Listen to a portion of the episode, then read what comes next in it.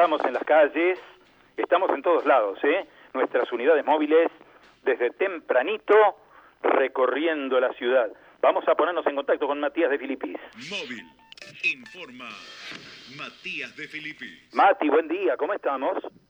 Muy buen día, Carlos, María Silvia, un jueves eh, para vos, saludando para todos los compañeros en la radio y obviamente para los oyentes. ¿Cómo andan? ¿Cómo muy va, bien, muy Mati? bien. Juernes nos Buen día. decías, ¿no?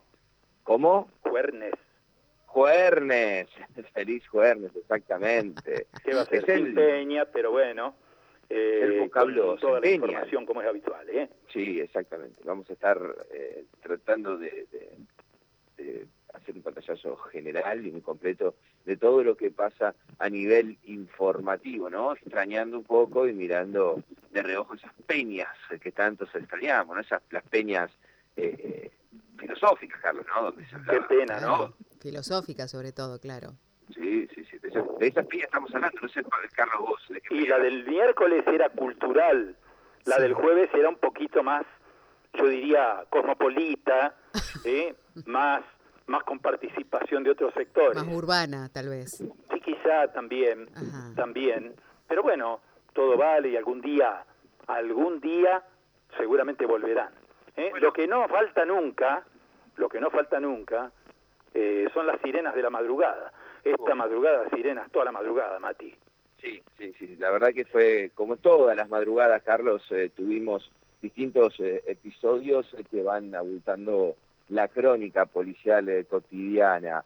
Bueno, puntualmente hay que decir lo que hubo muchos hechos, eh, hay algunos heridos de armas de fuego. Una fiscalía pidió que algunos de estos temas eh, no le demos eh, intervención periodística, que le demos tiempo a fiscalía para investigar algunas situaciones y es por eso que vamos a descartar la crónica de los mismos. Eh, Pero por lo que te puedo contar, Carlos, bueno, hubo de todo, de tentativa de estafas hasta robo eh, piraña a un comercio. Esto pasó ayer a la tarde, Carlos. En López y Planes, López y Planes al 3900, donde un hombre de 43 años comerciante, ¿sí? En ese lugar estaba atendiendo y da cuenta que cerca de las 16 entra un hombre de campera azul con capucha, saca un arma del bolsillo, tipo revólver, y pidiéndole el dinero que tenía en la caja registradora, cerca de 3 mil pesos aproximadamente, bueno, lo hace tirar al piso, no solo que se pone el dinero en el bolsillo, sino que cuando este hombre estaba tendido detrás del mostrador y al mismo tiempo era amenazado con esta arma de fuego, bueno, ingresan cinco hombres más al local. Y todos con bolsas y capuchas se empiezan a sacar y a llenar esas bolsas eh, con eh, distintas eh, prendas de vestir, zapatillas, y bueno, y se llevan eh, celulares, computadoras, televisores, todo lo que había al alcance de la mano. Un robo piraña. A la tarde en López y Planes al 3900. La verdad que una situación extremadamente grave. Y después tenemos un hecho de estafa, Carlos, que se da cerca de la medianoche, en la zona de calle Neuquén al 1800, donde hay una mujer de 69 años que recibe en el norte de la ciudad el llamado telefónico con una voz del otro lado que era parecida a la de su hijo. Esa voz le manifiesta que lo tenían secuestrado y que estos secuestradores estaban pidiendo que para que justamente su hijo no pierda la vida, bueno, eh, entregue en una bolsa todo el dinero que tenía a disposición. Es por eso que la mujer entra en estado de crisis y rápidamente en una bolsa de nylon negra comienza a poner en su interior la suma de 1.200 dólares y 20.000 pesos. Los deja en la puerta de su domicilio, bueno, y cuando escucha el ruido de un vehículo, la puerta de un auto y que retiran la bolsa de su domicilio, previo amenaza a no llamar a la policía y a quedarse quieta en su, en su casa, bueno, es que cuando pasan unos minutos, esta mujer de 69 años llama al hijo. Bueno, un accionar eh, tardío, ¿no? Porque ahí justamente atiende su hijo de 45 años y le dice, no, mamá, yo estoy bien, no me secuestraron. Bueno, ahí es donde se da cuenta esta mujer que había sido víctima de una estafa y donde empieza a intervenir justamente la Agencia de Investigación Criminal a entrevistar a algunos vecinos y a dar cuenta que en la zona observaron un vehículo de marca Chevrolet, color negro, modelo Agile, que no es reconocido por la zona y que estuvo melodeando el área en las últimas horas. Qué lamentable, ¿no? Tanto se ha alertado sobre esta, sobre esta operatoria delictiva, bueno, es realmente muy, muy penoso, muy lamentable, ¿no? Sí, yo no, yo, yo no, puedo, no puedo, quiero, pero por más que quiera no puedo ponerme en la piel de una mujer que recibe el llamado eh, con la voz parecida al del hijo y que eh, esa voz le dice, mamá, entrega todo que me van a matar, digo, yo no puedo ponerme en su lugar, uno parece, y a, priori hay que entender, ¿no, Carlos? Que, que, que, que son este acto de no, de no llamar a tu hijo y preguntarle si realmente es verdad, pero bueno, hay que ponerse en la piel de estas personas mayores y, y del sentimiento de una madre, ¿no? Sí, son eh, situaciones de desesperación. Con eso especula la delincuencia, ¿no? Seguramente, seguramente. Y después, Carlos, te voy a proponer para, para charlar y desandar en la mañana qué es lo que va a pasar el próximo martes.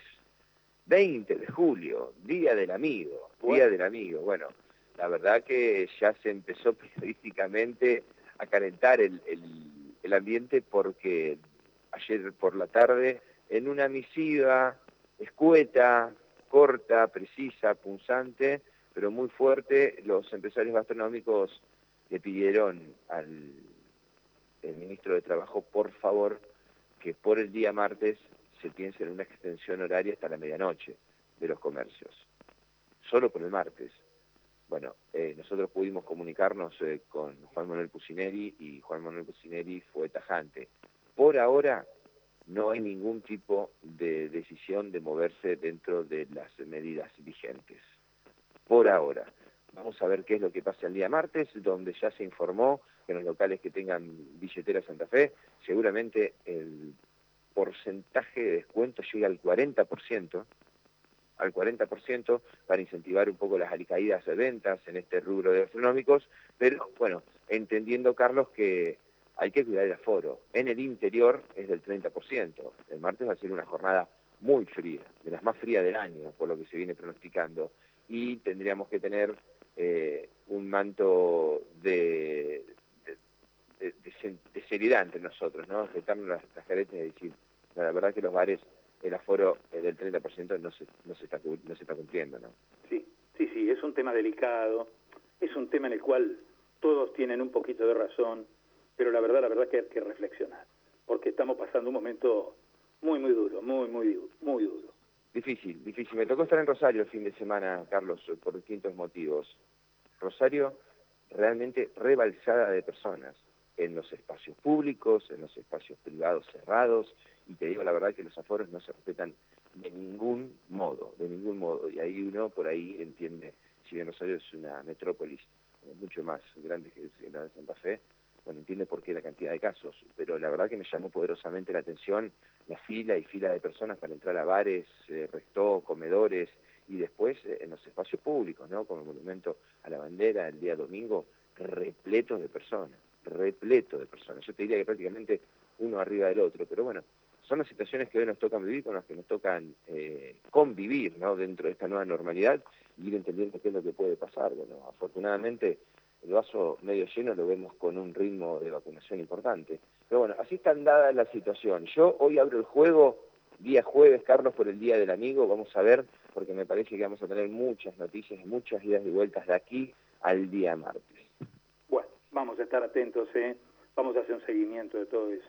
Matías, muchas gracias. ¿eh? Hasta luego. Hasta luego. Matías de Filipis, primer informe de la mañana. Bueno, les contamos que hoy, en el Senado de la Nación, va a haber una sesión